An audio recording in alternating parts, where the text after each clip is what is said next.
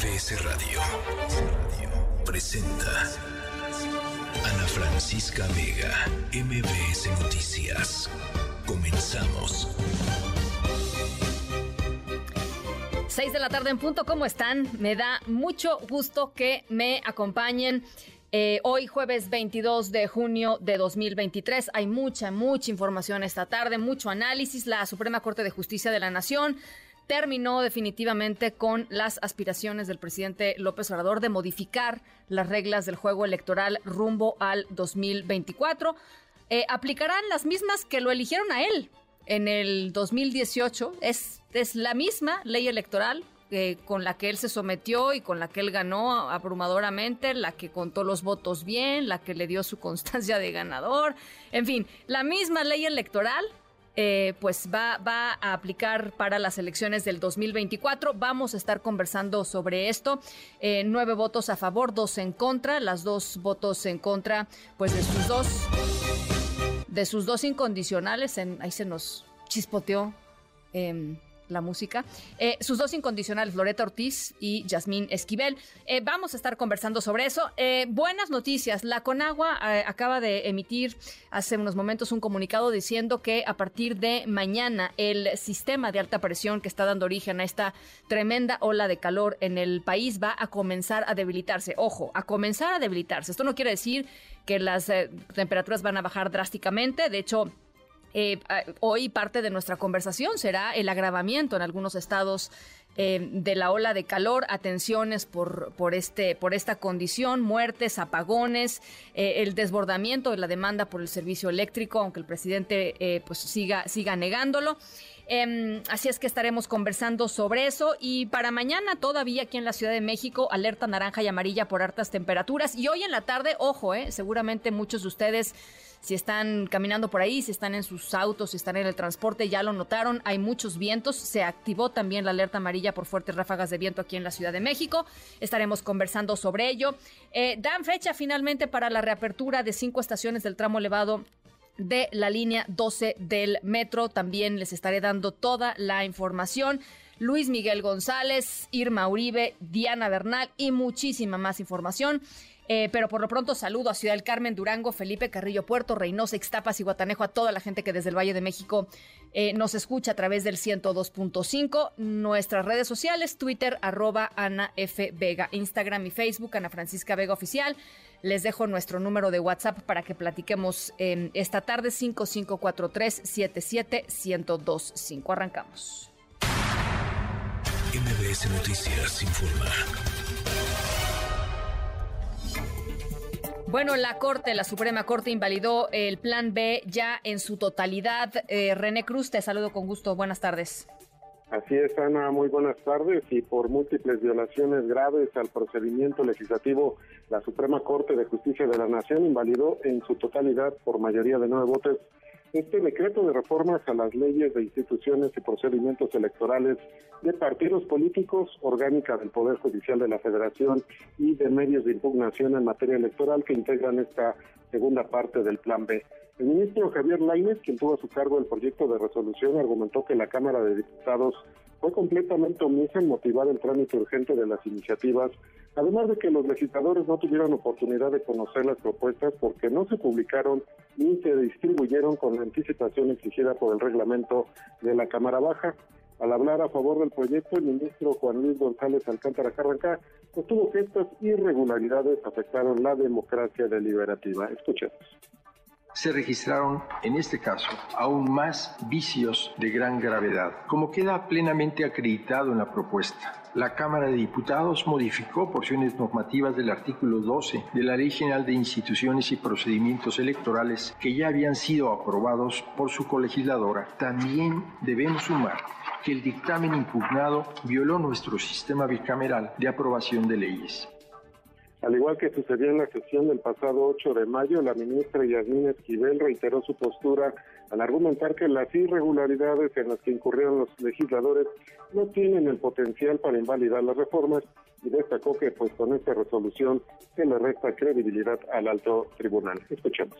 Me parece que hoy vamos a emitir una resolución sin resolver el fondo del problema. Al invalidar por vicios de forma más de 450 normas, sin siquiera mencionar o a menos analizar si cada uno de los artículos está pegado o no a la Constitución. Quedarnos en este tipo de exámenes superficiales, los cuales, por cierto, cada vez más frecuentes, me parece que nos resta credibilidad, especialmente en esta materia, la electoral, en la que los actores políticos y la ciudadanía esperan de la Suprema Corte de Justicia de la Nación una labor sustantiva, de mayor profundidad y no de un mero cotejo y palomeo de los formalismos procedimentales y bueno, al responder a los argumentos que escuchamos de Yasmín Esquivel y de la ministra Loretta Ortiz, quien también votó en contra de este proyecto, el ministro Alberto Pérez Gallán enfatizó que no se puede ser diferente con alguien que viola la Constitución. Así lo dijo. No se puede ser diferente con nadie si lo que se viola es la constitución política de los Estados Unidos mexicanos, esa que todos nos comprometimos a guardar y hacer guardar. Ningún acuerdo político tiene el poder de vulnerar legítimamente la voluntad del pueblo, cuya soberanía se expresó en reglas constitucionales rígidas y exigentes. Obligan a que sus representantes tengan la posibilidad de llevar su voz, que sea escuchada y si es vencida, será acatada. Subordinar la función de este Tribunal Constitucional a tales acuerdos políticos es no entender, sinceramente, el compromiso que la norma suprema nos impone como integrantes de este alto tribunal. Y como bien comentabas al principio, Ana, con esta resolución el proceso electoral del 2024 iniciará en el mes de septiembre de este año y se desarrollará conforme al barco legal que estaba vigente antes de la aprobación de las reformas. Ana, el reporte que tengo. Te lo agradezco mucho, René. Muy buenas tardes. Gracias, muy buenas tardes. De hecho, a ver, ya se eh, echó para abajo, digamos, todo el plan B. Eh, sin embargo, después de que se dio a conocer esta, esta información, em, el senador y nuevo líder de Morena en el Senado, Eduardo Ramírez Aguilar, dijo que después de que la Suprema Corte de Justicia de la Nación em, tomó esta determinación, van a buscar impulsar una nueva reforma electoral a partir del 1 de septiembre. Vamos a escucharlo. La, propuesta que nosotros vamos a insistir a partir del primero de septiembre es generar una agenda legislativa donde discutamos una nueva reforma electoral con la tranquilidad de que en el año 2024 va a normar la esencia constitucional y las normas jurídicas que han regido el 21 al 18. De darse la aprobación de esta reforma, es importante reducir los tiempos y me refiero al año 2027. Reducir los tiempos aire, reducir los tiempos en la instalación de las juntas distritales federales en los 300 distritos. Bueno, es parte de lo que dijo Eduardo Ramírez. Lo que escuchábamos es el viento en la conferencia de prensa original. Había mucho viento y, así, y así se, se escuchaba. En la línea telefónica Arturo Espinosa, abogado y consultor electoral, director del think tank Laboratorio Electoral. Me da gusto saludarte, Arturo. Hola, ¿cómo estás, Ana Francisca? Bueno, pues las elecciones del 24, por lo pronto, con la ley electoral, la misma que eh, pues eh, fue vigente durante los comicios del 2018 que terminaron por elegir al presidente López Obrador. Así es, creo que es una de las cuestiones importantes del día de hoy. Digo, el resultado ya era predecible, sabíamos lo que había pasado para el plan B, pero creo que al día de hoy tenemos plena certeza de cuáles son las reglas que se van a aplicar en las elecciones 2024. Serán las mismas que en 2018 y las mismas que en 2021. Eh, ¿Qué te dice, qué te dice esto? Digamos, y lo habíamos platicado eh, previamente, Arturo. Hay un tema aquí eh, con respecto a la organización del INE, todo lo que está sucediendo en términos, pues esto, institucionales en el INE. ¿Cómo, cómo, digamos, cómo pegaría? A ver, yo, yo creo que está momento importante, en un momento de definiciones. Hoy la Corte emitió una definición muy importante, pero también creo que el INE tiene que empezar a tomar definiciones, no solo para la organización del proceso, sino para los acomodos estructurales en su interior. Porque ayer la sección del INE fue, este, eh, reveló muchas cosas, si bien se nombraron nueve cargos directivos en la estructura ejecutiva que son muy importantes, pero no logran nombrar a la figura central de la organización del proceso electoral, más allá de los consejeros y consejeras, que es el secretario ejecutivo. Y creo que esto nos debe de, de llamar algunas alertas. No hay un consenso entre consejeros y consejeras se ha logrado proponer o plantear un perfil que genere consenso. Algunas consejeras lo dicen muy bien, tiene que ser un, perfil de alta calidad, alta especialidad y totalmente intachable y no están logrando eso. Creo que eso debe de llamar la atención. Estamos a poco menos de tres meses de iniciar la selección del proceso electoral 2022, 24. Ahora, eh, la nueva consejera presidenta Guadalupe Tadei, que está pues básicamente armando el equipo con el que va a ir a las elecciones del 2024, eh, sí logró el consenso y la unanimidad en, en, varias direcciones de área importantes también del Instituto Nacional Electoral. Lo que en donde no hay consenso es en, el, es en la Secretaría Ejecutiva, ¿no? Claro, pero la Secretaría, hay que considerar que la Secretaría Ejecutiva es el cargo central. Sí, claro. El secretario o secretaria ejecutiva es quien todos los hilos de, de la institución. Es cierto, logró consenso en, en varios Ojo, hacen falta varios otros que sirven con encargadurías de despacho. Me parece que hacen falta otros 10 cargos en los cuales se requiere votación por parte de consejeros y consejeras para nombrar a los titulares o las titulares definitivos. Y, y bueno, la verdad es que eh, esto habla de que eh, no hay no hay no hay un acuerdo unánime y a mí me parece más importante, hay que atender a los discursos de las consejeras y los consejeros. Noté, más allá de desacuerdos, bastante división y bastante inconformidad en los discursos, eh, eh, descalificaciones muy fuertes de los partidos políticos. No hay que dejar de decir, me llamó la atención, el representante del PRI parecía que era representante de Morena también, adoptó el mismo discurso que, que, el, que, que, Morena ha traído y creo que todo esto tiene que, o sea, debemos de poner atención en lo que está pasando en el INE. Como te decía, afortunadamente hoy la Corte ya dio plena certeza y claridad, eh, la Corte mostrándose nuevamente como un tribunal constitucional, defensor de la Constitución y garante de la Constitución. Ahora hay que ver cuál va a ser el papel del INE, porque más, no que no hay que olvidar lo, lo, que hemos visto en el INE en, en, los, en, este tiempo que está ahí la, la nueva conformación y hemos visto un, su primer acto una reunión con el secretario de Gobernación y más recientemente una reunión con el presidente, que per se no estarían mal, pero también hay que decirlo, el secretario de Gobernación y el presidente han sido dos de los sujetos más denunciados en estos años y dos de los sujetos que más han incumplido la ley. Recientemente apercibieron al, al presidente de la República por el incumplimiento reiterado a la ley y la intervención indebida en los procesos electorales. Entonces, creo que creo que el INE está en una posición en la que debe de hacer valer no solo su autonomía, sino debe de, hacer valer que va a garantizar el respeto, el respeto irrestricto a la ley y la equidad en la contienda.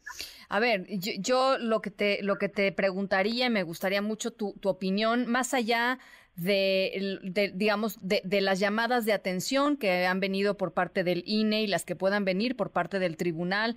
Pues, ¿qué es lo que estamos viendo ahorita, eh, Arturo, eh, en esta, en esta, en esta gira, digamos, de, de las de, los precandidatos que dicen no ser precandidatos, sino eh, aspirantes a coordinadores de la cuarta transformación, en fin, este, una serie de simulaciones ahí, pero todo parece indicar que pues la simulación seguirá, este, y que esto ya arrancó y que nadie lo va a frenar. Ah, mira, Ana Francisca, desde luego es una simulación, están haciendo como que no hacen precampaña, pero están haciendo precampaña, como que no están definiendo a su candidato o candidata presidencial, pero sí lo están definiendo y nada más es decir de otra forma lo que realmente quieren decir. Pero hay que ser honestos, esta simulación es una simulación que han hecho desde 2021 porque así se han elegido las gubernaturas o las candidaturas a la gubernatura de Morena en prácticamente todas las entidades. Es algo que ha venido ocurriendo desde 2021. La autoridad electoral ha venido validando la son recubierta por un manto de legalidad que los criterios de la autoridad han permitido.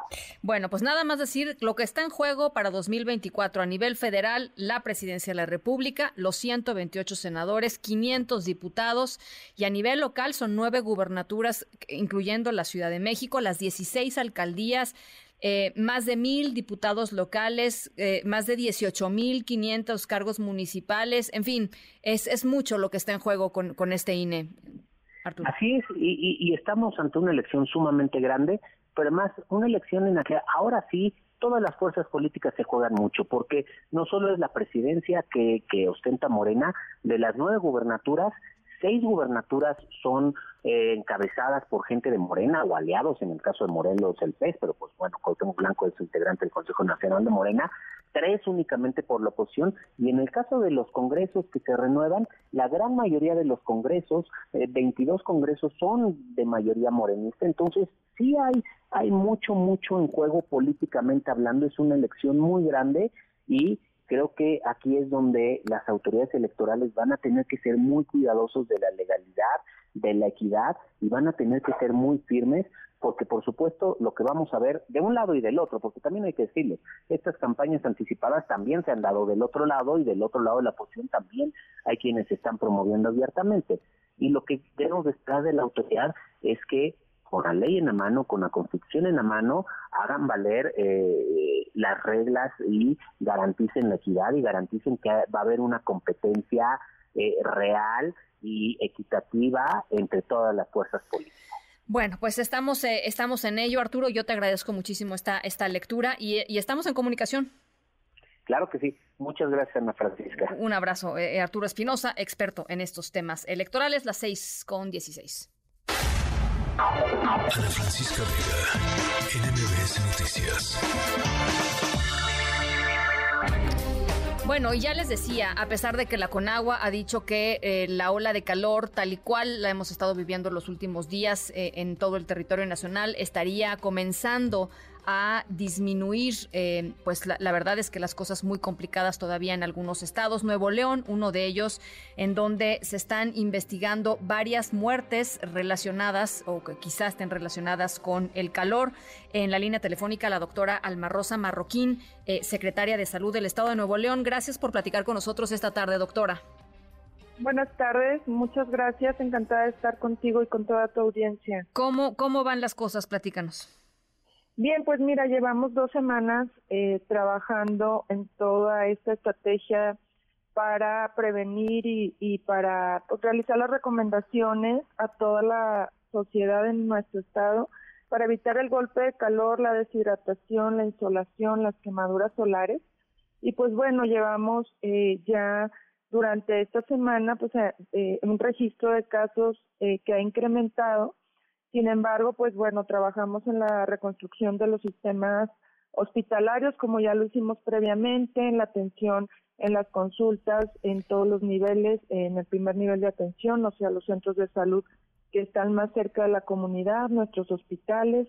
Y, y bueno, pues sí, esta semana se han intensificado el número de casos, tanto de deshidratación como de golpe de calor y pues algunos pocos de quemaduras solares, pero pues bueno, estamos atendiendo y fue un día un poco menos intenso eh, respecto a lo que habíamos reportado o nos habían reportado los días previos eh, en cuanto a las altas temperaturas. Sin embargo, pues bueno, el corte lo tenemos eh, a los datos del día de ayer y pues bueno, estamos trabajando con todas las dependencias, instituciones públicas y privadas para contar con la mejor información. Y platícanos cuántas personas, eh, digamos, cómo están los números, cuántas personas han fallecido, cuántas personas han sido atendidas por golpes de calor, etcétera.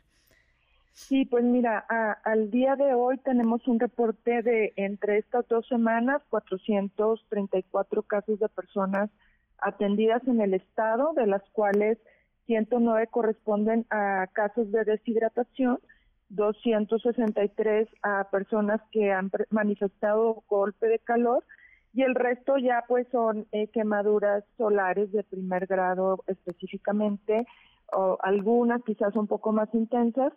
Eh, y bueno, pues en total suman eh, 434 casos. las edades pues aquí sí son diferentes a lo que esperábamos identificar. Hemos eh, He recibido muchos adultos jóvenes, también adultos mayores, afortunadamente pocos niños, pero pues los adultos eh, de entre 20 y 50 años, derivado pues que es la etapa de la vida laboral más fuerte, son los que... Tienen que salir, ¿no? Sí, los que están más tiempo en la calle, que se exponen al sol y que de alguna manera pues eh, seguramente pues no, no se protegen o no se hidratan eh, de la mejor forma y esto pues produce eh, las consecuencias que ya mencionaba. Están investigando eh, cuántas muertes por calor. en este momento tenemos 11 personas que están en, en, proceso de registro de, de, identificación de las causas. pues estamos pendientes de, de, la información del servicio médico forense y pues integrando toda, todos los datos posibles para poder evidenciar si el golpe de calor o, la deshidratación producida por, por, estas altas temperaturas pudo haber eh, determinado la muerte de, las personas, la mayoría en situación de calle o que vivían solos. Y pues bueno, aquí eh, externarles ahí eh, nuestro compromiso a toda la ciudadanía, nuestro trabajo, no solamente en los centros hospitalarios, sino también en las avenidas, en las calles, donde estamos buscando a estas personas para llevarlos a los albergues, para conducirlos, para estarlos hidratando y pues insistirles en que acepten las bebidas eh, sin azúcar, que son las que nos hidratan más fácilmente, pues el sobre de vida suero oral ha sido una de las mejores estrategias que tiene décadas de utilizarse en México y pues el agua natural, evitar las bebidas azucaradas, los refrescos, los jugos y pues sobre, todo protegerse, usar, usar gorro, usar cachucha o, o, este, o algún tipo de paraguas para tratar de, evitar la exposición directa al sol, especialmente en las horas críticas entre las 11 de la mañana y las 5 de la tarde. Y preguntarte finalmente, eh, doctora, em, nos están escuchando, por supuesto, en muchos lugares de, la República Mexicana, algunos de ellos, eh, pues en donde también están sufriendo muchísimo de, esta ola de calor, em, y aprovechando que te tenemos en línea, preguntarte cuáles son las señales que tiene que tener una persona en mente para pensar que quizá está sufriendo, digamos, los impactos del calor de una manera en que lo pueden llevar a una situación complicada eh, una, o una situación delicada, un, un, golpe de calor? ¿Qué, qué, tendría que estar observando una persona? Sí, en principio eh, las personas manifiestan una sed intensa. A veces no necesariamente tienen sed, especialmente los adultos mayores. Se les olvida tomar agua, entonces hay que estar muy pendientes de ellos. Eh, cansancio y poca energía el comportamiento inquieto irritable también en los adultos mayores o en los niños, eh, dolor de cabeza, a veces los ojos están secos y hundidos, los niños lloran sin lágrimas, la lengua seca, la frecuencia cardíaca alta, sentimos palpitaciones, a veces nuestras extremidades en un principio pueden estar frías y húmedas, pero después están calientes y ya incluso no, no se emite o no, no sudamos la temperatura corporal empieza a incrementar, se puede subir hasta 40, 41 grados, la, la piel también se puede ver enrojecida y la orina empieza a ser escasa o incluso ausente y a verse cuando sí se presenta de un color mucho más intenso, de un color eh, amarillo fuerte o incluso naranja. Y bueno, pues ya cuando eh, tenemos el golpe de calor, pues se pueden sentir espasmos musculares, calambres fuertes, incluso pues confusión y pérdida del conocimiento y también crisis convulsivas, ya estos en casos más severos, pero desde los primeros signos o síntomas, desde que sentimos ser intensa y estamos muy agotados, desde que nuestra piel está enrojecida y nos empieza a incrementar la temperatura corporal, nos duele la cabeza y nos sentimos eh, pues irritables o con poca energía, pues desde ahí hay que estar alertas y no esperarnos a tener síntomas más severos, sino acudir a un centro de salud. Las personas que tienen comorbilidades como diabetes o hipertensión tienen mayor riesgo de complicarse. Y bueno, nada más compartirte que en los en los jóvenes hay un mecanismo diferente de deshidratación y de golpe de calor que es que es eh, producido por el ejercicio que estamos acostumbrados a hacer, más las personas entre 20 y 50 años, y, y como comúnmente lo haces, no percibes tan rápido este proceso de deshidratación, sientes que todavía puedes seguir caminando, corriendo en las personas que practican algún tipo de deporte o en las que están trabajando también se sienten todavía capaces y de pronto los síntomas se vuelven muy abruptos. Así es que a los que están expuestos al sol, la recomendación es hacer pausas cada 15, 20 minutos para hidratarse y sobre todo pues insistir a, a todas las personas, independientemente de la edad, que sean conscientes de estos riesgos y que pues nos protejamos todos. Y a los bebitos, ¿no? Entiendo que una de las víctimas, desafortunadamente una de las víctimas allá en Nuevo León es un bebito, una bebita, no lo sabemos, eh, pero, pero pues bueno, como ellos literalmente no tienen la capacidad de expresarse todavía, eh, hay que estar también muy atentos a sus, a sus síntomas, ¿no? Así es, este, también en ellos, pues bueno, la, la disminución de la orina, la irritabilidad, el llanto sin lágrimas, eh, pues la lengua seca, eh, eh, ellos pues la elevación de la temperatura, todos esos son datos de deshidratación y posteriormente pues ya el riesgo de, de, deshidratación severa y golpe de calor pues también es, es fuerte. Bueno, ¿cómo han estado finalmente, nada más para terminar, cómo han estado los apagones allá en, en, en Nuevo León, en Monterrey? Pues bueno, es un tema eh, importante. La, la Comisión Federal de Electricidad pues tiene tendrá el reporte más preciso. Nosotros lo que te decimos eh, o lo que te podemos compartir es que estamos muy pendientes de que las instituciones de salud cuenten con la energía pues para poder garantizar la atención. Todas, todos los hospitales cuentan con plantas de emergencia y es lo que hemos estado cuidando y coordinándonos. También estamos muy pendientes de los eh, colonias donde hay apagones y tener la capacidad de respuesta a través de nuestros centros de salud o de nuestros centros comunitarios con la coordinación con la Secretaría de Igualdad e Inclusión para que las personas se puedan eh, pues puedan permanecer en estos espacios eh, cuando las temperaturas en sus casas son muy altas. Bueno, pues es importantísimo lo que nos estás comentando. Muchísimas gracias, doctora, por estos minutos.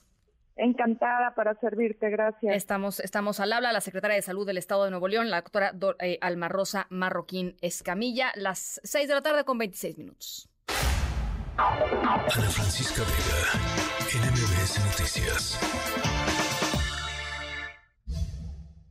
No te metas a mi Facebook, no te metas por favor. Ah, cada vez que tengo un inbox,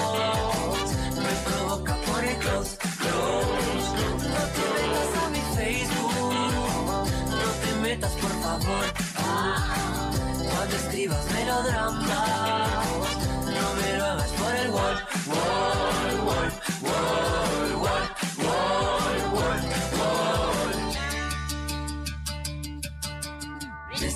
620 amigos te relacionas con 10 90 desconocidos más 60 friend requests. Te buscan, rebuscan, pronto te van a ver. Punticos, toditos, apuestenle a la red. 200 eventos a los que debes ir. Aceptas a todos aunque no quieras ir. Tu vida es difícil, tienes que decidir. Aplica la regla, ponle a todos baby. No te metas a mi Facebook, favor.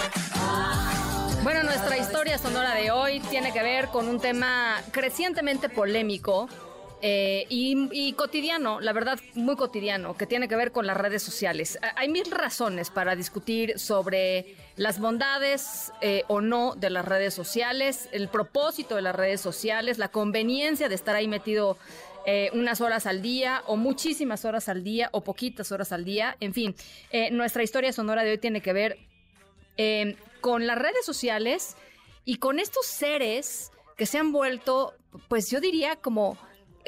como casi conocidos nuestros, que son los dueños de las redes sociales, ¿no? la gente que está ahí día a día en las noticias, hablando de la red social, sacando nuevos productos, em, compartiendo su estilo de vida. Bueno, em, estos dueños de las redes sociales están listos para mostrarle al mundo lo impresionante que son sus productos, sus empresas, sus redes, sus vínculos, pero también, además, sus vidas. De eso se trata la historia sonora de hoy. Yo no me la creo que algo así puede estar sucediendo. se los digo de veras desde antes de, contarles más. Eh, es una historia muy, muy impresionante y tiene que ver con probablemente dos de los hombres más famosos hoy en nuestro planeta. Eh, al ratito les platico de qué se trata. A las 6 con 29 vamos a la pausa, regresamos con mucho más. Estamos aquí en MBC Noticias. Yo soy Ana Francisca Vega, no se vayan, volvemos. No te metas a mi Facebook, metas por favor. vez que tengo un en un momento regresamos. Continúas escuchando a Ana Francisca Vega por MBS Noticias. Ya estamos de regreso. Ana Francisca Vega, en MBS Noticias. MBS Noticias informa. Bueno, ya hay fecha de reapertura de algún, de un, por lo menos un tramo de eh, la línea 12 del metro. Adrián Jiménez, ¿cómo estás? ¿Qué tal? Buenas tardes, Ana Francisca Auditorio. Así es, será el próximo 9 de julio cuando abra otro tramo de la línea 12 del metro. Esto será de Atlalilco a Periférico Oriente en su parte elevada, lo cual está integrado por cinco estaciones más. Así lo anunció el titular de la Secretaría de Obras y Servicios, Jesús Esteba. Durante un recorrido de supervisión de las pruebas de carga del tramo elevado metálico de la también conocida línea dorada, el funcionario refirió que los detalles del reinicio de operaciones los dará a conocer en próximos días tanto el metro como la Secretaría de Movilidad. Vamos a escuchar parte de sus palabras continuando con este ritmo de trabajo, podemos abrir a la operación una vez concluidas las pruebas el 9 de julio de 2023 hasta Periférico Oriente, es decir, cinco estaciones más desde Atlalilco, la salida del túnel, hasta Periférico Oriente. El titular de Obras y Servicios agregó que se prevé que la rehabilitación de todo el viaducto elevado concluya durante el último trimestre del año, con la garantía, dijo, de que los usuarios contarán con una línea segura y de calidad.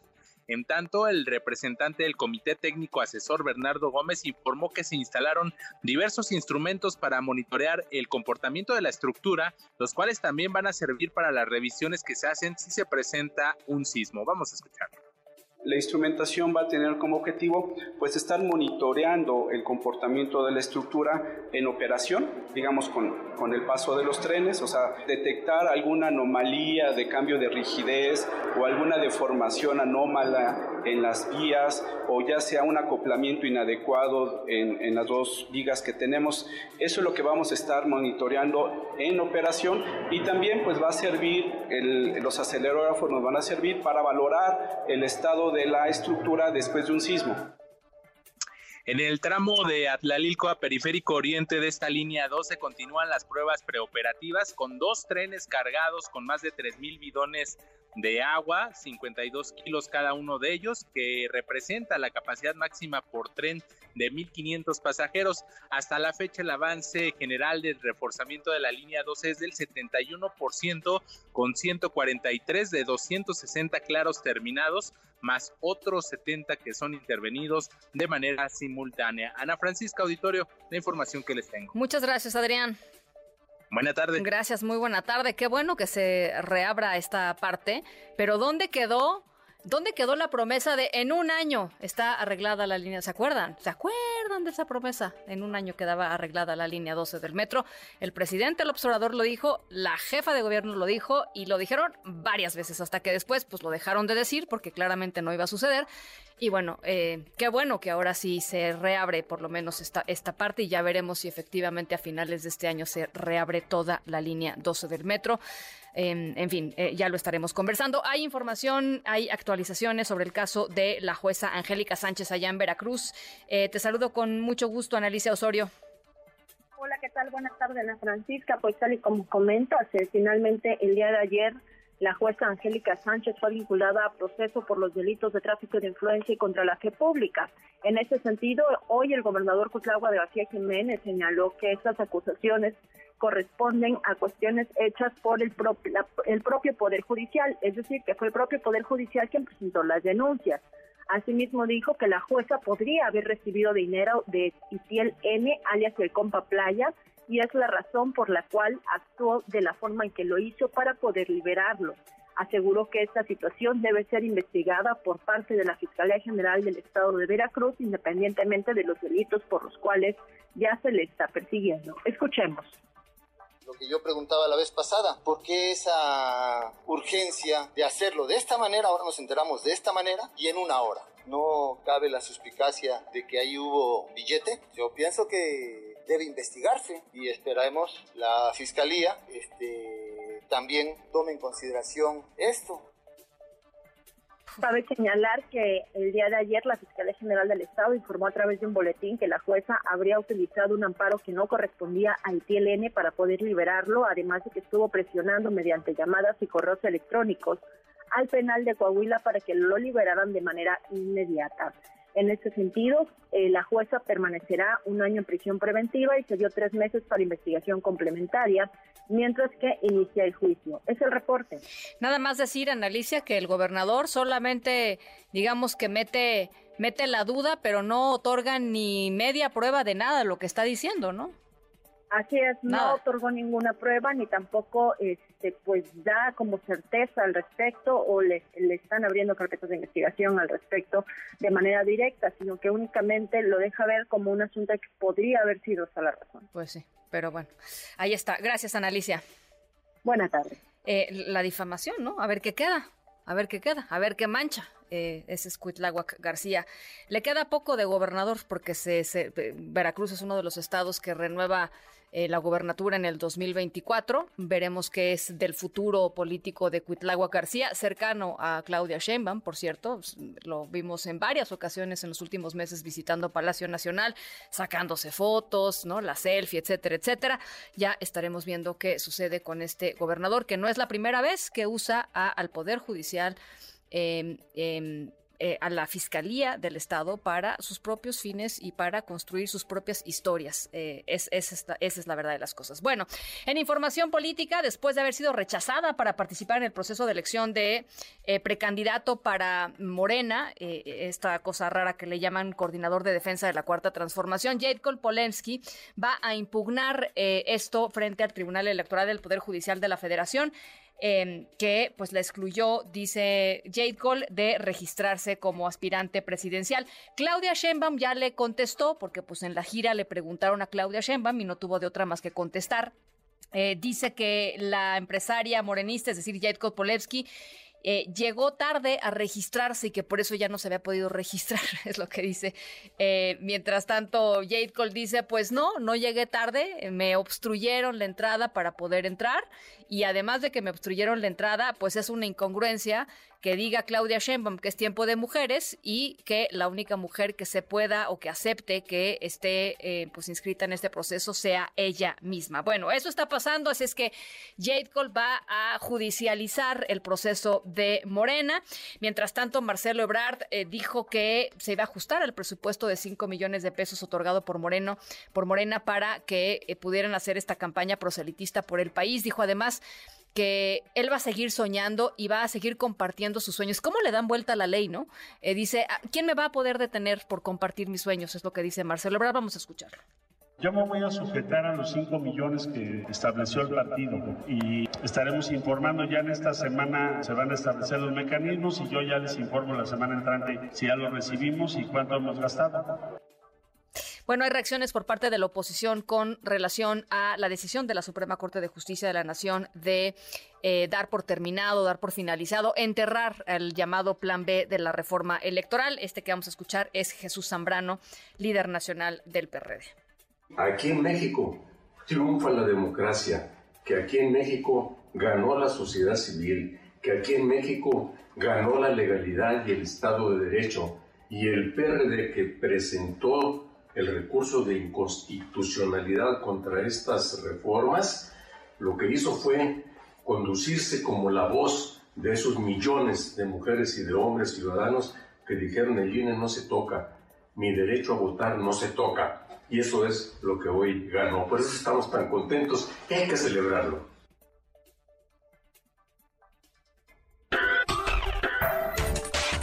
Diana Bernal en MBS Noticias. Bernal, ¿qué tema nos traes hoy? Platícanos. Hola, mi querida Ana Francisca. Pues hoy me aparto un poquito del tema, más bien bastante del tema fiscal, pero nos vamos a... Sí. Échale, échale. Es que hay que hay que celebrar este mes de la diversidad y yo creo que la diversidad no nomás incluye a las personas humanas, sino también a todos los seres sintientes, ¿no? Y en este caso nos vamos a referir, Ana Francisca, la verdad, a una sentencia del 11 Tribunal Colegiado en materia administrativa, que es un tribunal constitucional con sede en la Ciudad de México, pero es federal, y yo creo que no debe pasar desapercibida porque es una sentencia innovadora y yo creo que es lo que necesitamos, ¿no? Nuevas perspectivas, nuevas eh, formas de acercarnos a este tipo de situaciones que estamos viviendo. Hay muchas personas, muchas familias que incorporan como parte de la familia, pues a un animal de compañía, un perro, un gato, cualquier otro animalito. Y estos animales de compañía han sido reconocidos por este tribunal como miembros de la familia, de la familia de las familias, porque ahora no se debe hablar de familia, ya que puede haber muchos tipos de familias, como lo reconoce la Constitución. Entonces, como miembros de las familias y eh, señalan lo siguiente, mira, el caso está muy interesante porque se trata de una señora que tiene en su domicilio, en parte de su domicilio, tiene precisamente un lugar para hospedar y albergar este animalitos, en este caso perritos, perritos y perritas. Y fue el gobierno de la Ciudad de México a hacerle una visita de inspección y le clausuró el local porque dijo que ese giro no se podía tener en la vivienda familiar porque no era un giro de bajo impacto y que por lo tanto no tenía uso de suelo para ese giro. Eh, ella sí tenía el uso de suelo habitacional, pero no reconocían que esta parte de su vivienda pudiera destinarse a este giro. Sin embargo, el tribunal dijo que si era un giro de bajo impacto y ahí sí se fue pues hasta la reflexión dogmática, filosófica y de derecho comparado de que los animales de compañía como personas, no personas, perdón, como seres sintientes reconocidos por la Constitución, tienen este derecho a que la sociedad evolucione y se les reconozca como miembros de la familia. Por lo tanto, al ser miembros de la familia, las personas que tengan un negocio atendido por la familia, donde se cuide a los perritos, donde se les hospede perritos, gatitos, no tienen necesidad más que de presentar el aviso de funcionamiento, pero no requieren de un permiso especial. Entonces, básicamente esto es lo que dice esta sentencia y pues sí me pareció muy interesante poderla comentar contigo. Pues me encanta y, como tú dices, Diana, me encanta que eh, eh, en vez de eh, circunscribir o de cerrar, vayamos ampliando derechos y concepciones con respecto a lo que es la, la, diversidad de la vida humana, pues, ¿no? Eh, y, que, y, que, y que las leyes se acomoden también a, a esta, a esta sociedad cambiante y, y, más respetuosa de, de otros seres, eh, más allá de los seres humanos, ¿no?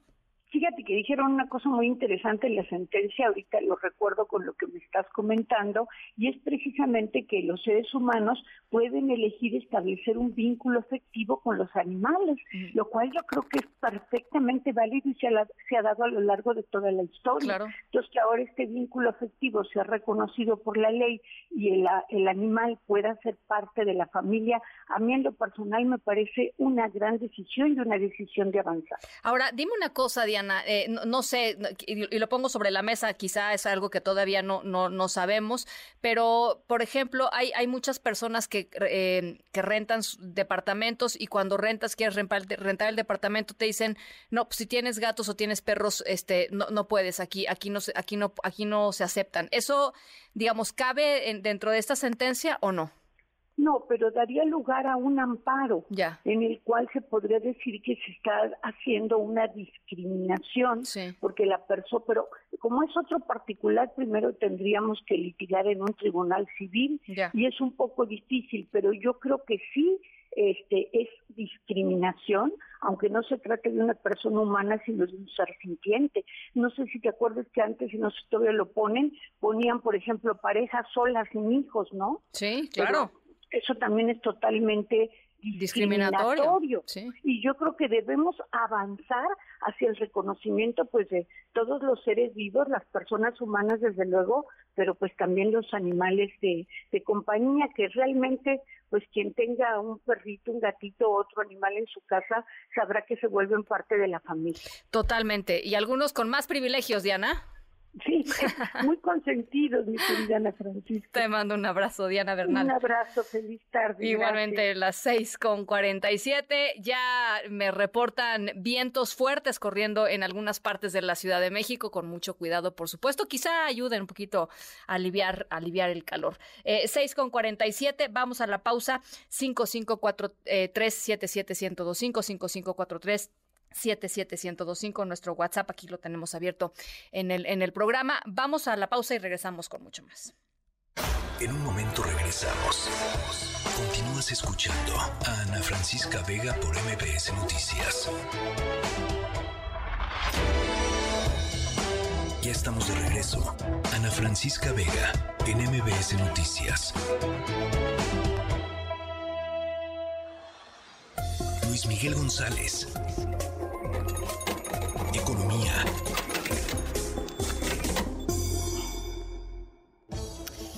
Luis Miguel González, eh, tasa de interés y el superpeso, platícanos. Eh, Ana Francisca Vega, tasa de interés, superpeso e inflación. A ver. Hoy ha sido un día, yo diría, intenso en información relacionada con eso. Arrancamos con un buen dato de inflación para la primera quincena de junio, ya está en 5.18, la general. Como práctica se ha vuelto costumbre, además de hablar de inflación general, hablamos de inflación subyacente y alimentos, alimentos y bebidas. Ahí las cosas no están tan bien, todavía estamos arriba del 10% en alimentos y bebidas. Entonces yo diría, con eso arrancamos la inflación ya claramente muestra una tendencia a la baja. Eh, el Banco de México se reúne y da a conocer a la una de la tarde la Junta de Gobierno su decisión. La tasa de interés no se mueve, 11.15. Y creo que vale, 11.25, perdón. Creo que vale la pena aquí, Ana Francisca, hacer una pequeña pausa. Llevamos mucho diciendo la tasa de interés es alta y tomamos como referencia a Estados Unidos. Pero vale la pena decir, hay otra referencia que es fundamental y es la propia inflación. Tenemos una tasa de interés que está ya más de seis puntos arriba de la inflación, altísima. Si estoy siendo claro por qué es tan delicado esto, eh, es lo más caro que ha estado el precio del dinero. Aunque no se mueva la tasa, si la referencia de la inflación es como si hubiera subido la tasa. Eh, es muy, muy buena noticia para ahorradores y no tanto para quien debe. Bueno, y hay que decir, los ahorradores son los menos en situaciones económicas tan complejas como las que vivimos y, y de las que venimos saliendo, ¿no? El tema de la pandemia, etcétera. Eh, totalmente. Creo que en cualquier caso valga la oportunidad, ahora sí para hacer comercial, revisen las tasas de interés que dan los bancos, revisen lo que hace CETES Directo. Eh, si tienen algo de dinero, no lo dejen en el colchón, no lo guarden, pónganlo a trabajar. La tasa de interés es buena para, para quien tenga algo que, literalmente algo que, que ahorrar o ahorrado, perdón. Así es. Luego tenemos superpeso. Superpeso. Eh, el que no haya subido la tasa de interés generó un poquito de presión contra el tipo de cambio y se movió más o menos 7 centavos respecto a ayer. Estamos ya en la zona de 17.20. Sigue siendo superpeso porque pues estamos todavía en una zona, vamos a decir, súper poderosa para la divisa mexicana. Sí. Y va a depender más ahí sí el tipo de cambio de esta comparación entre la tasa que ofrece México y la tasa que ofrece Estados Unidos. Ninguno de los dos movió, ni la Reserva Federal ni Banco de México, y eso significa que todavía México sigue otorgando un premio muy alto pero yo insisto, a esta comparación debemos dedicarle más tiempo a medir nuestra tasa de interés con nuestra tasa de inflación. Ahora, dime una cosa, Luis Miguel, el tema de, del superpeso, que es, digamos, como, como una de las medidas, y lo hemos platicado aquí un montón de veces, una de las medidas que más nos gusta a los mexicanos, cómo está el peso, y entonces pensamos que como está el peso está la economía, ¿no? O sea, eh, es un poco nuestra, nuestra referencia. Eh, por ahí veía notas que decían, veremos, veremos llegar el superpeso a menos de 17 y qué significaría algo así. Eh, ¿cómo, ¿Cómo ves tú el peso moviéndose en los próximos, en los próximos días y semanas? A ver, me gustaría usar una metáfora y todo el mundo piense en algún conocido que va al gimnasio. El peso fortachón. Yo digo, a los 17 por dólar, pues tenemos una especie de peso con esteroides. o sea, está fortachón, pero de esos uno los ve que casi revientan la camisa ah, cuando... Algo se metió, algo se tomó, algo se metió, alguna pastilla, algo. Y es esta sensación de, a ver, no es necesariamente mejor que estén 16, 90, 17 a que estuvieran 17, 50. eh, creo, lo hemos comentado, eh, hay muchas formas de, hay muchas razones por las que el peso ha ganado terreno, además de la diferencia de tasas de interés, los ingresos por remesas, por turismo, por exportaciones, pero a mí me parece que un peso ya en esta franja de los 17 eh, es como si le estuvieran pasando las cucharadas. Había una actriz muy famosa en los años 30 en Estados Unidos, May West, que decía, hay veces demasiado de lo bueno es una mala cosa. Claro. Y tengo la impresión que estamos un poco en ese terreno que ya, ya puede empezar a prender focos lo hemos comentado, es uno de los factores que hace muy complicado en este momento la situación de los agricultores, pero también le quita competitividad a otros exportadores. Un peso tan, tan fuerte eh, equivale a tener un subsidio a las importaciones, una especie de premio a lo que compramos afuera y un castigo a las ventas al exterior. Bueno, pues seguramente recuperará niveles eh, eh, en el futuro, en el futuro no, no tan lejano. Ya lo estaremos eh, platicando por acá. Gracias por lo pronto, Luis Miguel, como siempre. No, como siempre, un gusto, un abrazo y buen fin de semana. Muy lindo fin de semana, 658. Ana Francisca Vega, NMBS Noticias.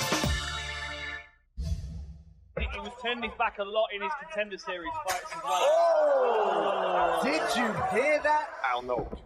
Bueno, ¿les gustan los deportes? ¿Son fan de los deportes? ¿Hacen deporte? A ver, más que ser fan de los deportes, ¿hacen deporte? Digo, porque no sé si sabían por ahí, pero hacer deporte y hacer ejercicio es uno de los factores más importantes para vivir más tiempo. Supongo que ese es un poco lo que todos queremos, ¿no? Más o menos. Bueno, eh, así es que hagan deporte si no hacen deporte, ¿no? Bueno, eh, México es bueno para ver deportes, es bueno para el tema de el fútbol, ¿no? El box, muy fans del box. Eh, el béisbol, la lucha libre también, como no. y un deporte que quizá no haya recibido tanta atención en el país son las artes marciales mixtas. pero cada vez tienen más fans las artes marciales mixtas. Hay una empresa muy grande, muy famosa por todo el mundo que se llama la UFC, la UFC, que em, pues se agarran a trancazos y, y, acomodé y, no importa. En los últimos años eh, ha crecido muchísima. Em, vamos a platicar sobre algo que tiene que ver con las artes marciales mixtas eh, y con una nueva tendencia que de veras a mí me pareció loquísima. Eh, porque se han ido llenando estas artes marciales mixtas en los últimos años de influencers, que resulta que pues ya no saben ni qué hacer para llamar la atención y deciden que pelearse en un ring es la mejor manera de conseguir clics, básicamente, ¿no? De conseguir clics y likes. Bueno, nuestra historia sonora les vamos a platicar de un combate entre dos personas que no son cualquier tipo de influencer, no es cualquier tipo de influencer. Eh, son dos de los influencers más importantes del mundo. ¿Se van a de veras agarrar a trancazos? ¿En serio, en serio, en serio lo van a hacer? No me lo van a creer cuando les diga de quién estamos hablando. De veras, no me lo van a creer. Em, es como si de pronto yo les dijera que en su momento, qué sé yo, eh, dos grandes deportistas, no sé, Pelé y Mohamed Ali se hubieran agarrado a trancazos. Así de grandes son estos nombres. Este, vamos al, al ratito, les platico un poquito más. Las 7 de la tarde en punto.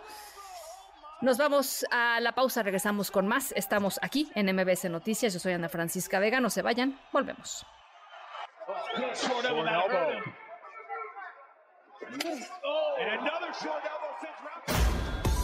En un momento regresamos. Continúas escuchando a Ana Francisca Vega por MBS Noticias. MBS Radio presenta Ana Francisca Vega en MBS Noticias. Continuamos. 7 de la tarde con 7 minutos. Gracias por seguir con nosotros eh, aquí en MBC Noticias. Yo soy Ana Francisca Vega. Jueves 22 de junio del 2023 va nuestro número de WhatsApp 5543 77125. Eh, mucha información y mucho análisis todavía en esta siguiente hora. Vamos a estar eh, conversando con Casiopea Ramírez. Eh, experta en temas eléctricos, sobre lo que está pasando con la red eléctrica de nuestro país frente a esta alta demanda de energía eléctrica por la onda de calor y los apagones que, se han sufrido en distintos lugares de, de, México, aunque el presidente López Obrador diga que todo está en paz y que todo está bien, creo que es importante pues echar un ojito a el estado del sistema eléctrico mexicano. Y además, por supuesto, hoy jueves de Adentro Afuera, Irma Uribe con los mejores libros sobre teatro. Las tres esta tarde. Bueno, la Gran Bretaña, el Reino Unido, alertó, eh, actualizó su alerta de viaje para México. Está recomendando a los ciudadanos evitar 10 estados de la República por riesgo ante la creciente ola de violencia de grupos criminales. Gabriela Albernaz, Hola Ana Francisca, ¿qué tal? ¿Cómo estás? Bueno, te cuento que hoy el Reino Unido emitió una advertencia de viaje a México por considerar que hay un aumento de la violencia por tensiones políticas, así como las continuas luchas entre bandas de crimen organizado, desaconsejando cualquier viaje no esencial a ciertos estados de México. En un comunicado dijo que las áreas de particular preocupación son los estados de Chihuahua, Sinaloa, Zacatecas, Tamaulipas, Colima, Guerrero, Michoacán, Baja California, Guanajuato y Jalisco, aunque pocas áreas son totalmente inmunes. Según el alerta, los visitantes a estas regiones corren el riesgo de quedar atrapados en el fuego cruzado o de ser confundidos con miembros de pandillas rivales. Además, se ha observado un aumento en los brotes de violencia por motivos políticos, especialmente en los estados de Guerrero y Ciudad de México. También en el comunicado dijo que ha habido protestas de taxistas contra Uber en la zona hotelera de Cancún desde diciembre de 2022, lo que ha causado importantes interrupciones y retrasos, advierte el comunicado del gobierno británico. También aclara que si bien el gobierno mexicano ha tomado medidas para proteger los destinos turísticos clave como Cancún, Playa del Carmen, Cozumel, Los Cabos, Puerto Vallarta y Nuevo Vallarta, sin embargo ha habido varios enfrentamientos entre bandas criminales rivales en estos destinos, incluso en áreas populares entre los turistas. En varios incidentes, turistas han sido víctimas de violencia física y sexual. En algunos casos, los perpetradores eran empleados de hoteles, taxistas y personal de seguridad. El gobierno británico advierte a los turistas que sean cautelosos después del anochecer en las zonas del centro de Cancún, Tulum y Playa del Carmen y que permanezcan en calles peatonales bien iluminadas y áreas turísticas. Desde el Reino Unido, Gabriela Albernaz para MBS Noticias. Bueno, ya les decía hace ratito, eh, anunció la Conagua el fin, el principio del fin de la ola de calor. Alberto Zamora, saludo con gusto.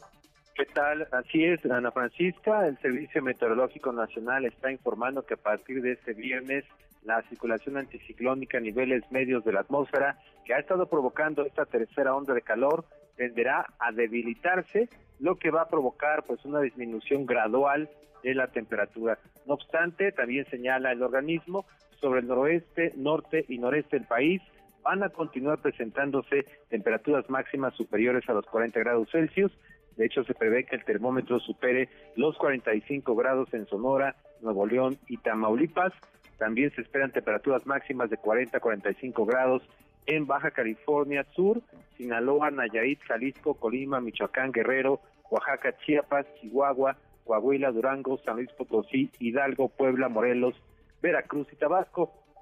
También señala que a partir de esta fecha y hasta el domingo, las ondas tropicales número 6, número 7, un canal de baja presión y también un sistema de baja presión con potencial ciclónico van a provocar lluvias fuertes a muy fuertes acompañadas de descargas eléctricas, rachas de viento y posible caída de granizo en la península de Yucatán y el sur y sureste del territorio nacional. Hay que recordar lo que dijo la coordinadora del Servicio Meteorológico Nacional, Alejandra Méndez Girón, quien dijo que van a pasar al menos entre 8 y 10 días para que ya comience a regularizarse el periodo de lluvias en nuestro país. Ana Francisca, mi reporte. Bueno, lluvias que serán seguramente muy, muy, muy bienvenidas en algunos lugares. Gracias, Alberto. Gracias, hasta luego. Muy buenas, muy buenas tardes. Hoy en el mundo, ¿qué nos tienes, Álvaro Morales? Hola, Ana Francisca, un gusto saludarte a ti y a toda nuestra audiencia. Y pues bueno, hoy llegó a su fin esta saga del submarino Titán. Tremendo. Esta embarcación que de la empresa Ocean Gate, que desapareció el domingo pasado con cinco personas a bordo, que nos preguntaban en TikTok el nombre de las personas. Eh, son Paul, Paul Nargolet, Stockton Rush, que es el CEO de Ocean Gate, se perdió con su propio submarino. Eh, Hamish Harpini, y el dúo del padre y hijo de Shazada Wood, no, Dawood, perdón, y Sulaiman Dawood, el más joven del grupo, años, 19 años, que por cierto acaban de salir estos detalles, comentaba su tía que este chavo de 19 años no quería ir a esta excursión, que fue para complacer a su papá por el Día del Padre. Lo dudaba, estaba, que estaba muy nervioso, ¿no? Que estaba muy nervioso, que el papá era un fanático de la historia del Titanic y obligó a su hijo a acompañarlo. Eh, pues lamentablemente la Guardia Costera de Estados Unidos anunció hoy que encontraron restos de una embarcación muy cerca de donde se perdió la comunicación con el submarino y eventualmente confirmaron que estos restos de embarcación pertenecían al Titán, al submarino. Poco después Ocean Gate confirmó la muerte de los cinco pasajeros, entre estos su CEO. Eh, los primeros reportes señalan que se encontraron por lo menos cinco piezas principales pertenecientes al Titán. El consuelo de todo esto, por así decirlo, Ana, es que esto confirma la teoría de muerte por implosión, por una explosión dentro que... Rápido. Rápido, sin dolor, no se dieron cuenta probablemente. Eh, escuchamos al contraalmirante John Mauer de la Guardia Costera dar su pésame a los afectados por, por este incidente, Ana. Quiero dar mi más sentido pésame a las familias de los tripulantes del submarino. Apenas puedo imaginar lo que esto significa para ellos y espero que este descubrimiento les dé algún consuelo en este momento de tanto dolor para ustedes. Eh, de momento se desconoce, Ana, si la implosión fue justo cuando perdieron comunicación con la nave o fue después. Eh, lo que sí indican los expertos de momento es que por la distancia del Titanic, donde se encontraron estos restos del submarino, no parece probable que la implosión o el incidente se haya dado por chocar con lo que quedaba del Titanic. Que era otra de las, de las teorías. De las teorías, ajá. De, hecho, se encontró, me parece que hace 500, 600 metros de profundidad cuando el Titanic está a 3.400, me parece. Entonces apenas venían bajando, digamos, la teoría más, más eh, digamos... Solo que a esas profundidades, pues una despresurización sigue siendo fatal. No, bueno, pues 500 metros de profundidad. Decían que con tan solo 10 metros de, de profundidad ya es total obscuridad o sea, ya no se ve absolutamente nada. Eh, y pues sí, el peso de, del agua, ¿no? Y pues obviamente este es un incidente bastante crudo, bastante desagradable, pero las redes sociales, Ana, no perdonan nada ni a nadie. Tremendo. Y pues ya empezaron a salir que si los memes, que si las parodias, y salió esta canción, escuchemos, Vamos Ana. a escuchar. Se les perdió el submarino, no lo pueden encontrar. Eso veo en las noticias que lo iba a imaginar. Ay, nanita, tengo miedo tan solo de pensar. Estar ahí encerrado en el fondo del mar. Que puros millonarios, todos con muy buen jale, querían conocer los restos del Titanic. Dicen que a la hora y media de que se sumergieron, se perdió conexión. De ellos nada supieron. No más de imaginarme, hasta chorro medio. Del menso yo pagaba para darme ese sustón. Están ahora perdidos en las profundidades. Le pido ya Diosito que pronto los rescaten. Se les perdió el submarino, no lo pueden. Que Bueno, yo creo que la primera de muchas, eh, seguramente, a ver, películas, seguramente habrá documentales. Videos en eh, internet. Por supuesto, videos en internet. Eh, importante decir, este, como, como la creatividad mexicana. sí, para la tragedia, ¿no? Dicen que se ríen de todos los pues mexicanos. pues sí, pues sí. Ya nada más rápido, Ana, preguntan aquí en TikTok qué había dentro de esta embarcación y pues era, era un tubito. Habían cinco personas, una pantalla para navegación y un control que usaban para navegar, que era un control de videojuego de esos que venden en el supermercado. Sí, sí. Marca Logitech. Casi, sí, sí, sí, marca este, Logitech. Ahora, eh, no, había ni siquiera asientos. Se tenían que subir eh, incluso sin zapatos. hechos ahí eh, bolita, casi, casi los cinco juntos. Pues sí, sentados en el piso. este Y solamente había una sola ventana por la cual, pues, en teoría se tendrían que haber podido Al Titanic, ¿no? Poder asomar al Titanic. Titanic. sí, una historia tremenda de la que seguramente estaremos escuchando más, porque además los investigadores, pues, van a tratar de recuperar la mayor parte posible de, de lo que sobró de los restos y tratar de entender qué fue lo que sucedió y dónde, dónde falló la cosa. Ahora, también, y, lo comentábamos en la mañana, Álvaro, em, eh, hemos estado escuchando testimonios de eh, tanto ex empleados de, la firma Ocean Gate como de personas que, han tomado el tour ese, este. ese mismo tour diciendo pues había fallas, este, en distintos momentos había fallas de distintos, de distintas gravedades, digámoslo así. Sí, y obviamente, por ejemplo, ya salió el hecho de que poco antes de esto, el CEO que se perdió Stockton Rush había dicho que no se sentía preocupado por la posibilidad de que esta embarcación pudiera extraviarse o pudiera, pudiera pasarle algo. Bueno, pues... Que una tragedia anunciada. una tragedia anunciada. Eh, él decía además, este, estoy haciendo, y sé que me estoy saltando algunas de las reglas en algunas de las entrevistas que han salido ahí, porque, bueno, evidentemente el proyecto llamaba mucho la atención, ¿no? Hay, una fascinación por el Titanic. Por el océano en general. Por el océano y, y, por, pues, este, todo el tema de, la aventura. Y él ah, salió a decir en, en, algunas ocasiones que sabía que se estaba saltando algunas reglas, pero que él consideraba que eran riesgos calculados. Pues ahí lo tenemos, Ana. Bueno, pues ahí está. Gracias, Álvaro. A ti, Ana. Gracias, muy buenas tardes. 7 con 18, vamos a la pausa. Regresamos con mucho más. Estamos aquí en MBS Noticias. Yo soy Ana Francisca Vega. No se vayan, volvemos. En MBS, noticias que ponen de buenas. Amigos de Jalisco, no se dejen engañar. El Instituto Mexicano del Seguro Social en Jalisco informa que todos los trámites para ingresar a trabajar en esta institución son gratuitos y cuenta con procesos normados para las ofertas de plazas laborales. La gestión se realiza de manera personal a través de la Bolsa de Trabajo del Sindicato Nacional de Trabajadores del Seguro Social y posteriormente en las oficinas centrales del Seguro Social en el Estado. El Instituto y la organización sindical han detectado perfiles falsos en redes sociales, portales web y particulares que ofertan este tipo de servicios a cambio de una remuneración económica, lo que representa un delito.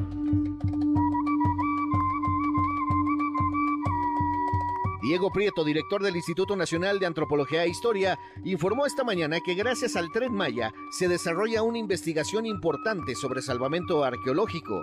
Detalló que hasta el momento van 53 mil inmuebles registrados, 1.844 bienes muebles y 1.111.000 fragmentos de cerámica. Un día como hoy, 22 de junio, pero de 1934, inició el desarrollo del llamado escarabajo o auto del pueblo por parte de una importante constructora alemana. Todo ello bajo la supervisión del gobierno de aquel país y de Ferdinand Porsche. El famoso Beetle se convertiría en el auto más vendido de la historia. Para MBS Noticias, Javier Bravo.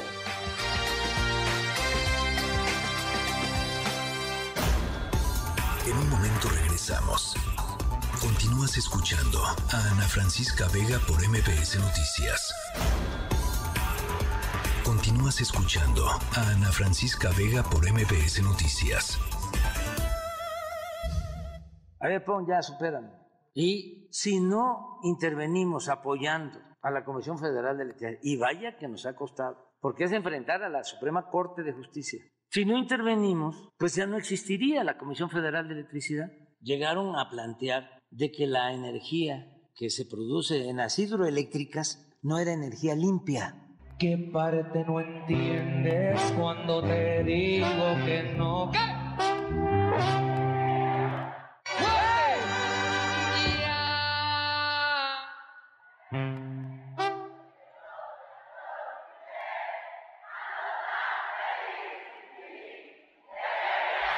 Bueno, esta mañana el presidente López Obrador respondía, respondía con esta, con esta rola, el ya supéralo, a todos los críticos, a todas las voces que en días recientes han eh, expresado preocupaciones en torno al estado del sistema eléctrico del país. ¿Por qué? Pues porque con esta ola de calor y una mayor demanda en términos del el consumo de, en los hogares, ¿no? Los aires acondicionados, los ventiladores, pero también en las, eh, en las empresas, en los sectores, pues ha hecho eh, que haya apagones, que haya escasez y finalmente esto se traduce en costos, costos humanos en las casas, eh, pero también costos significativos en eh, las empresas, en los sectores, en los sectores eh, productivos del país. Casiopea Ramírez, socia de Fresh Energy, experta en mercados eléctricos. Me da mucho gusto platicar contigo esta tarde. ¿Cuál es tu lectura de lo que está pasando, Casiopea? Hola Ana Francisca, muchas gracias. qué gusto saludarte y a tu audiencia. Mira, nuestra lectura de, de, qué está pasando en el sistema eléctrico es algo que veníamos diciendo que iba a suceder debido a que se han reducido las inversiones en nuevas plantas de generación en el país. En los últimos años, o sea, de los primeros años del sexenio del 2019, 2018 hasta el 2021 incluso, estábamos añadiendo alrededor de 4.500 megas de capacidad de nuevas plantas de generación al año.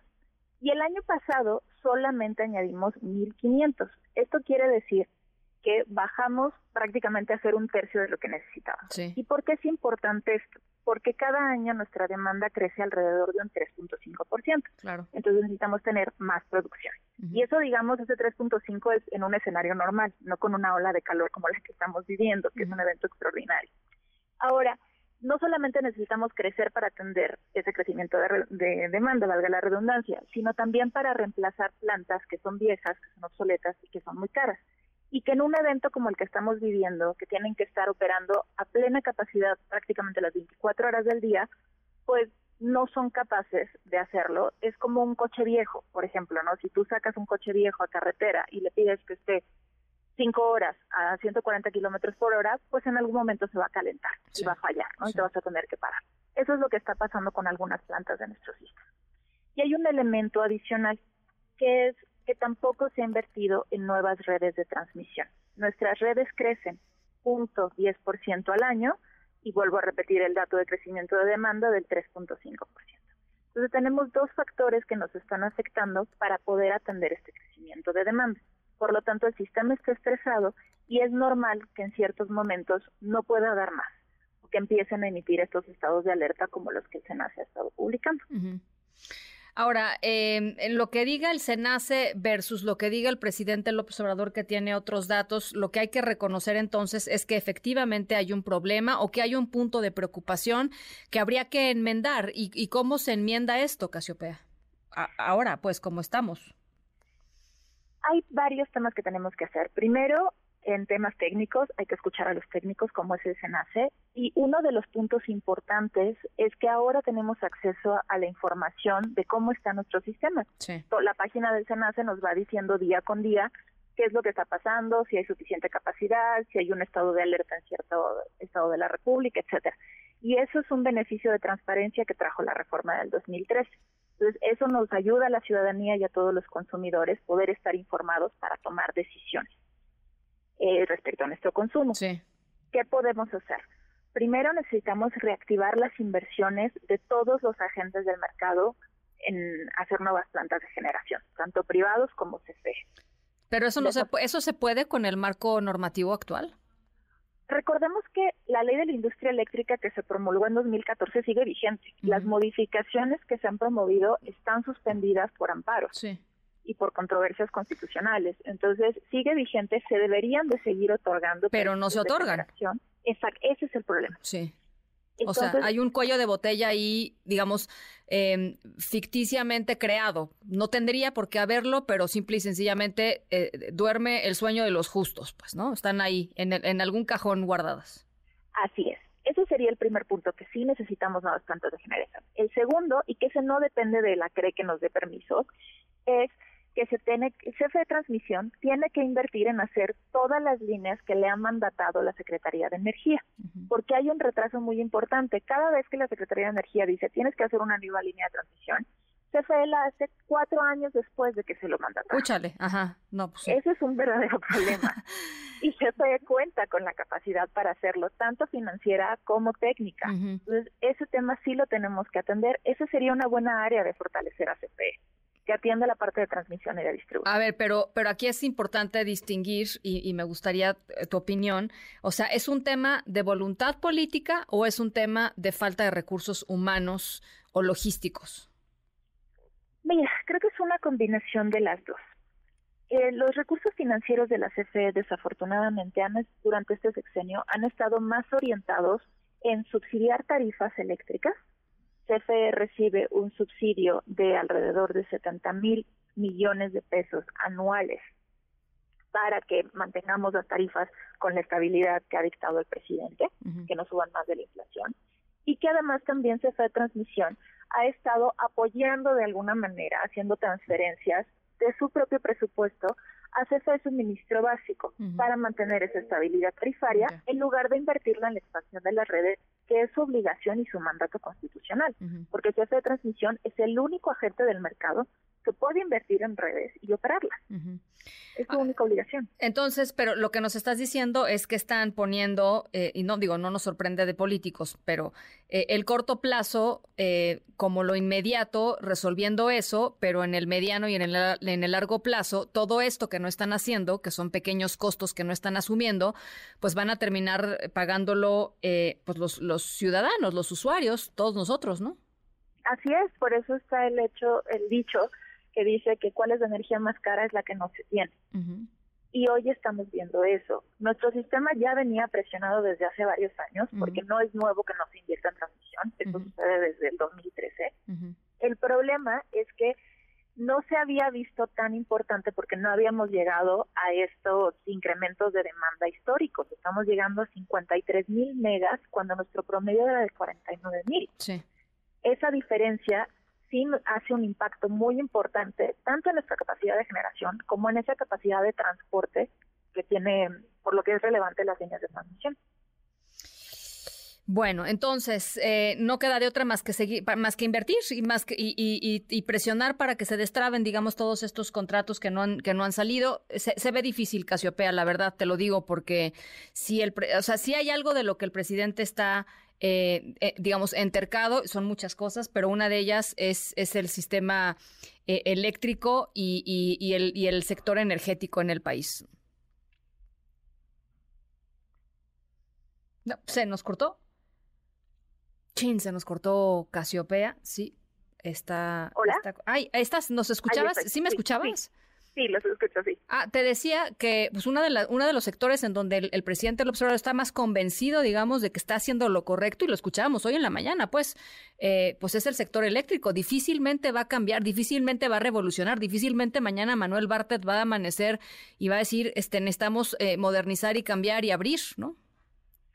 Sí, pero la realidad nos está alcanzando. Mira, hoy ya tenemos esos límites en la capacidad disponible y además, CFE, los planes de expansión de CFE es que va a meter nueva capacidad hasta el 2025. Entonces, ¿qué va a pasar lo que resta de este año, el 2024? Si no actuamos pronto, vamos a tener repercusiones muy graves. Y como bien lo decías al inicio, no solamente son repercusiones productivas, porque las industrias no van a tener suficiente energía, sino también somos todos los consumidores domésticos, porque la energía, eh, la energía eléctrica es crucial para todas nuestras actividades e incluso para temas de seguridad. Entonces, sí necesitamos un replanteamiento de esa posición porque necesitamos sumar, necesitamos inversiones mixtas para poder atender las necesidades del país en términos energéticos. Bueno, y nada más para, para cerrar, eh, nos decías, crece un 3.5%, decías anualmente la demanda.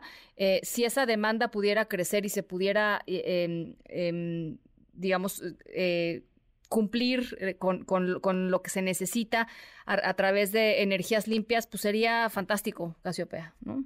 Sería lo mejor que nos podría pasar, no solamente en términos eh, de costos, sino también en términos ambientales, porque tenemos que recordar que la ola de calor que estamos viviendo hoy es consecuencia del cambio climático. Así es, así es. Tenemos que actuar pronto. Bueno, pues te agradezco muchísimo, eh, Casiopea. Eh, gracias por platicar esta tarde con nosotros. Muchísimas gracias a ti por la invitación. Muchas gracias, Casiopea Ramírez, es socia de Fresh Energy y experta, como ya escucharon, en mercados eléctricos. Las 7 con 33, nos vamos contigo hasta Jalisco, el San Marta Gutiérrez. Otra, eh, otro choque eh, muy importante allá, allá en Jalisco. Te saludo con gusto. Gracias, eh, Ana. Eh, buenas tardes. Así es, a menos de 24 horas de este percance que se registró en la autopista Zapotlanejo Lagos de Moreno, ahí en el kilómetro 44, la Autoridad de Protección Civil en Jalisco concreto está reportando un nuevo accidente múltiple ahí eh, precisamente en la zona Altos de Jalisco pero ahora si bien es cierto no dan un kilometraje eh, exacto de dónde ocurre esa carambola, sí están reportando que es entre las localidades de Pegueros y Valle de Guadalupe que pertenecen al municipio de Tepatitlán, en Jalisco. En este hecho nuevo, en este que están reportando las autoridades, participan dos tráileres y cuatro vehículos particulares. De hecho, uno de los vehículos pertenece a la empresa Sejuma, que es una proveedora de insumos y empaques alimenticios, y de acuerdo a lo que informaron las autoridades, al parecer este vehículo frena de forma intempestiva y provoca que los que venían atrás de él se, eh, bueno, frenaran también y se fueran impactando cada uno de ellos así que detrás de ellos quedaron varios vehículos que también resultan con daños y por fortuna en este accidente Ana no están reportando personas lesionadas ni muertas. Al contrario, lo único que ha hecho la autoridad es pedir que manejen con mucha precaución y eh, sobre todo evitar, eh, bueno, si se tiene que por una cosa u otra detener la marcha del vehículo, mejor tomen el acotamiento para orillarse y no estén generando este tipo de acciones que bueno, en este caso ya vimos que provocó una carambola donde se ven involucrados estos este, vehículos que les comento. De hecho, quien queda como primer respondiente de este accidente, Ana, es elementos de la Guardia Nacional que iban transitando precisamente por esa zona y quienes estuvieron pues eh, digamos a cargo de este cierre intermitente que hubo a la circulación por este accidente, pero por fortuna no hubo lesionados ni personas fallecidas. Bueno, pues por supuesto estamos al pendiente, vaya, vaya cosa allá en Jalisco. Gracias, Elsa Marta. Al contrario, Ana, un placer. Buenas tardes. Muy buenas tardes, 7.35. Ana Francisca Vega, NMBS Noticias. ¡Nerd! Homero, eso no está bien. March, trata de entender. Hay dos tipos de universitarios, los vivales y los nerds. Y como vivales, mi deber es hacer la vida pesada a los nerds. Oye, hermano, ¿viste ese estúpido nerd? ¿Cómo dice? ¡Nerd! Homero, eso no está bien. bueno, recurrimos a los Simpson eh, para platicar sobre nuestra historia sonora de hoy. ¿Ustedes se consideran nerds, ñoños, matados? Mataditos, ¿no? Más o menos. Sí, el Beto, sí. bueno, a ver, Beto, te lo dice una, una ñoña. O sea, yo, yo me considero muy ñoña también. Eh, siempre lo he sido. Em, pero bueno, a, ver, em, hoy vamos a hablar nuestra historia sonora, no de Beto ni, ni de mí, ¿no? No, no, de eso no se trata nuestra historia sonora. No nos queremos agarrar a trancazos, Beto, no, no nos queremos agarrar a trancazos. Eh, se trata de dos nerds mundialmente famosos, eh, que además se enorgullecen de ser nerds y que están en medio de la disputa por ser el nerd más fuerte del mundo. Fuerte, fuerte como en, términos de Superman, pues, ¿no? Este, estos nerds además son dos de las personas con mayor control de tu información, de mi información y de la información de todos en Internet. Eh, tienen una cantidad de datos nuestros que ahí les platico. Eh, son no poderosos, poderosísimos. Em, ¿Por qué querrían pelear un par de personas así? Eh, al ratito les voy platicando por qué, pero por lo pronto, eh, la pelea de los nerds, ¿no? La pelea de los ñoños. Vamos a, vamos a platicárselas en un ratito más. Las 7 con 38. Vamos a la pausa. Antes de irnos a la pausa rápidamente, un par de mensajes. Víctor Muruet desde Australia nos dice, pásenme algo del calor, Australia, por favor, me moro de frío. Eh, como siempre, un abrazo y un gusto escucharte. Gracias, Alejandro. Dice linda tarde. Calor aparte, creo que hoy es un grandioso día para nuestra democracia. Con la anulación completa del Plan B, podemos seguir teniendo confianza en que las próximas elecciones presidenciales seguirán siendo ciudadanas y no elecciones de Estado. Viva nuestra democracia, dice Alejandro. Eh, Carlos Enrique Em, dice, hoy si está bien la web. Eh, muchísimas gracias, Carlos Enrique, Milton, Kenia, Ruth, Jorge Mendoza, León, Lupita, Eric, Eric Carballo, Guillermo, Javier. Gracias de veras por platicar con nosotros todas, todas las tardes. Las 7 con 38, pausa, regresamos con Irma Uribe. En un momento regresamos. Continúas escuchando a Ana Francisca Vega por MBS Noticias.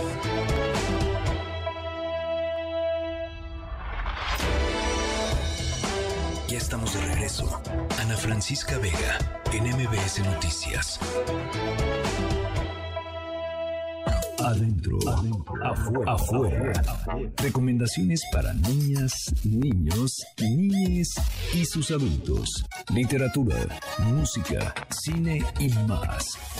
Adentro, afuera. Con Irma Uribe. Irma Uribe, creo que nunca habíamos hablado sobre de, libros sobre teatro, o no, o no lo recuerdo en este momento, pero qué buen tema.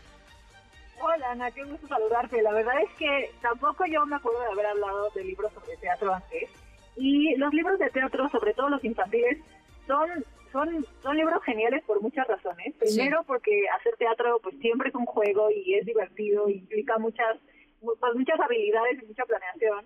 Y, y, segundo, porque seguramente eh, me habrán oído decir en este espacio que los libros que se salen de los libros son mis favoritos. Y obviamente un libro que nos invita a poner en práctica pues nuestra actuación, nuestras habilidades de diseño, de planeación y todo. Es un libro que claramente nos está invitando a jugar y a salirnos de la lectura para llevarlo más allá. Eh, y aunque la verdad es que seguramente cualquier grupo de niños y niñas que sea, aunque sea poquito creativo, podrían convertir cualquier libro en una obra de teatro, a mí me parece muy genial que existan algunos que estén hechos específicamente como con este fin eh, y, que, y que los niños y las niñas también sepan cómo se escribe una obra de teatro, que es diferente a un, a un libro pues en, en verso. Eh, y, aprendan y jueguen a, a, convertirlo en realidad, ¿no? A cómo se imaginan ellos que es la escenografía de los lugares en donde se desenvuelve el libro, a diseñar el vestuario, a planear el evento también y a invitar tal vez a más amigos y amigas o a los adultos de nuestra familia, a hacer los boletos. Toda la experiencia es una cosa muy integral y muy divertida y que puede ser, eh, pues la verdad, increíble para, para, para quienes lo hagan. Así que les traemos recomendaciones de libros sobre teatro eh, o teatro en librado, como quieran decirle, y pues ahí les van. Son perfectos para leer y para jugar. Venga. Eh, la primera recomendación es un libro de Mónica Rodríguez con ilustraciones de Puño, que, no sé si lo conozcan, pero Puño es un ilustrador español que es hiper divertido, tiene por ahí algunas clases, si a ustedes les interesa aprender a ilustrar, sobre ilustración y creación de personajes, y él, él cree que la vida es un juego y este libro no es, no es una excepción a, a eso. Se llama Los Darling y los, los, los Darle, que es un libro en dos actos, con escenas cortitas, con un libreto bastante sencillo y fácil de seguir, y tiene más de 20 personajes, la verdad todos con un nivel de protagonismo similar, así que seguro no habrá pleitos entre el grupo de niños y niñas que decidan representarlos, o bien puede haber más de, más de un personaje por persona, y es una garantía de risas. La obra cuenta la historia de un hotel que es pertenencia de los Darling, que son una familia pues encantadora y súper servicial y mega amable, pero en una noche de luna llena el bosque pues, puede ocultar seres por ahí que parezcan monstruosos y terribles y horripilantes, y más cuando se dirigen al hotel de la familia Darling. Pero lo último que este libro tiene es una historia de terror y más bien todo se convierte en mucha diversión y tiene un humor muy, muy genial. Eh, los personajes de miedo, les prometo que no son de miedo, les van a encantar tanto a ustedes como a los niños y niñas de su familia, son chistosos, son divertidos y en realidad no dan ni un poquito del miedo que tal vez, tal vez este, nos imaginamos cuando vemos la portada. Y es un libro que me gusta mucho porque además de que la historia es sencilla y fácil de seguir y es un libreto pues para niños y niñas chiquitos como a partir de los siete años, es un libro que además de, este contenido trae recomendaciones explícitas sobre cómo hacer una obra de teatro, ¿no? Sobre qué significa la escenografía, qué significa la luz, qué significa el vestuario. Es una introducción perfecta a cómo se hace una obra de teatro, todas las tareas que implica y el mensaje al final es que si hacemos las cosas en equipo siempre van a salir mejor. Me encanta, me fascina. Lo voy a lo voy a comprar, quiero verlo.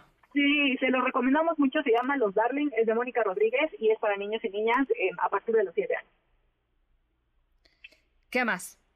El segundo libro que les queremos recomendar y es un libro que a mí en lo particular me pega en lo personal porque está ilustrado por una gran amiga que es Julia Reyes Retana. Es un libro que apenas se editó y se publicó este año por Elefante Editorial, que es una, es una editorial mexicana que normalmente no publica libros infantiles, pero está haciendo algunos experimentos y la verdad es que le están saliendo muy bien. Em, es un libro que está escrito por Pedro Antonio García y se llama De Grillos y Chicharras. Em, cuenta la historia pues de un grupo de chicharras que se ven obligadas a migrar por condiciones climáticas y pues van buscando refugio en un territorio en donde se encuentran con una orquesta de grillos. Y pues los grillos y las chicharras, la verdad, no se llevan bien, los grillos no están dispuestos a compartir su propiedad, em, se dicen cosas feas porque son diferentes los unos de los otros, pero pues de, de repente se ven obligados a convivir. Entonces, pues al conocerse mejor, por supuesto, descubrirán que la verdad es que no son tan distintos como piensan y que pueden complementarse de tal manera que incluso podrían llegar a formar armonías.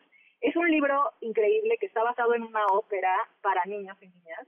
Entonces es una es un libro pues muy musical, claramente, y es también un poquito una introducción eh, filosófica o una invitación como a reflexionar sobre la propiedad privada y cómo la colaboración puede de repente contribuir a solucionar conflictos eh, que pues que pues nos atañen a todos y que son públicos y cómo de repente esta solidaridad y esta y esta colaboración pues es la es la única posibilidad de supervivencia que tenemos en un mundo en donde todo el mundo cree que tiene derecho a apropiarse y explotar como el, medio ambiente así que hay muchas reflexiones eh, que hacer alrededor de este libro la verdad es un libro con una trama bastante profunda y que se puede leer a diferentes niveles pero también es un libro muy divertido, que puede ser em, algo muy musical y lírico. Está ilustrado de manera increíble, con mucho humor, por Julia Reyes Retana. Todos los dichos que vamos conociendo tienen personalidades muy particularidades. Eh, pueden seguir a Elefanta además en redes porque, em, como les decía que el libro es relativamente nuevo, que salió apenas este año, están haciendo algunas activaciones alrededor de la Ciudad de México y también fuera de México, con en donde presentan fragmentos de, la ópera, de la ópera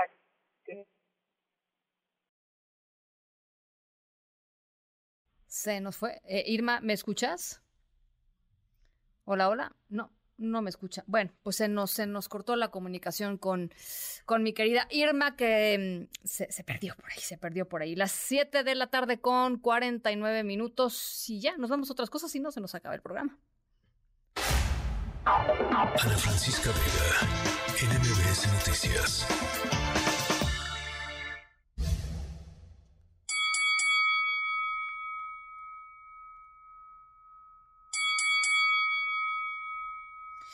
Bueno, hay tiro, hay tiro, esa es la, la, nota. Fíjense, ¿entre quién y quién? Entre Elon Musk, dueño de Twitter, dueño de la compañía aeroespacial SpaceX, que quiere llegar a Marte, eh, y dueño de un montón de cosas más, y Mark Zuckerberg, dueño de Meta, es decir, dueño de Facebook, de WhatsApp, de Instagram se retaron públicamente a una pelea de jaula en formato de artes marciales mixtas.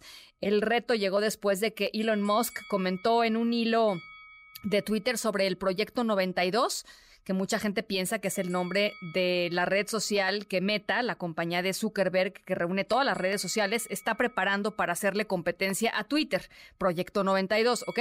Bueno, Elon Musk dijo que de forma eh, sarcástica, por supuesto, que estaba seguro de que el mundo no puede esperar para estar bajo el pulgar de Zuckerberg. Un usuario le respondió a Musk y le dijo que pues se anduviera con cuidado porque Zuckerberg está entrenado en eh, Jiu-Jitsu, o Jijutsu, Jujitsu, Jujitsu, Jujitsu, ¿sí? Así está. Eh, y Musk dijo, pues a mí me da lo mismo el Jujitsu porque yo estoy entrenado en combate en jaula. y a ver quién gana. Poco después, a través de Instagram, Zuckerberg aceptó el desafío, retó a Musk a nombrar un lugar para la pelea. Musk es pues considerablemente más, más alto y más, más fornido, por lo menos sí, se ve más fornido que Zuckerberg. Pero em, pues Zuckerberg lleva años ya practicando las artes marciales. ¿A quién le van? Pues ya la pregunta es esa. ¿A quién le van?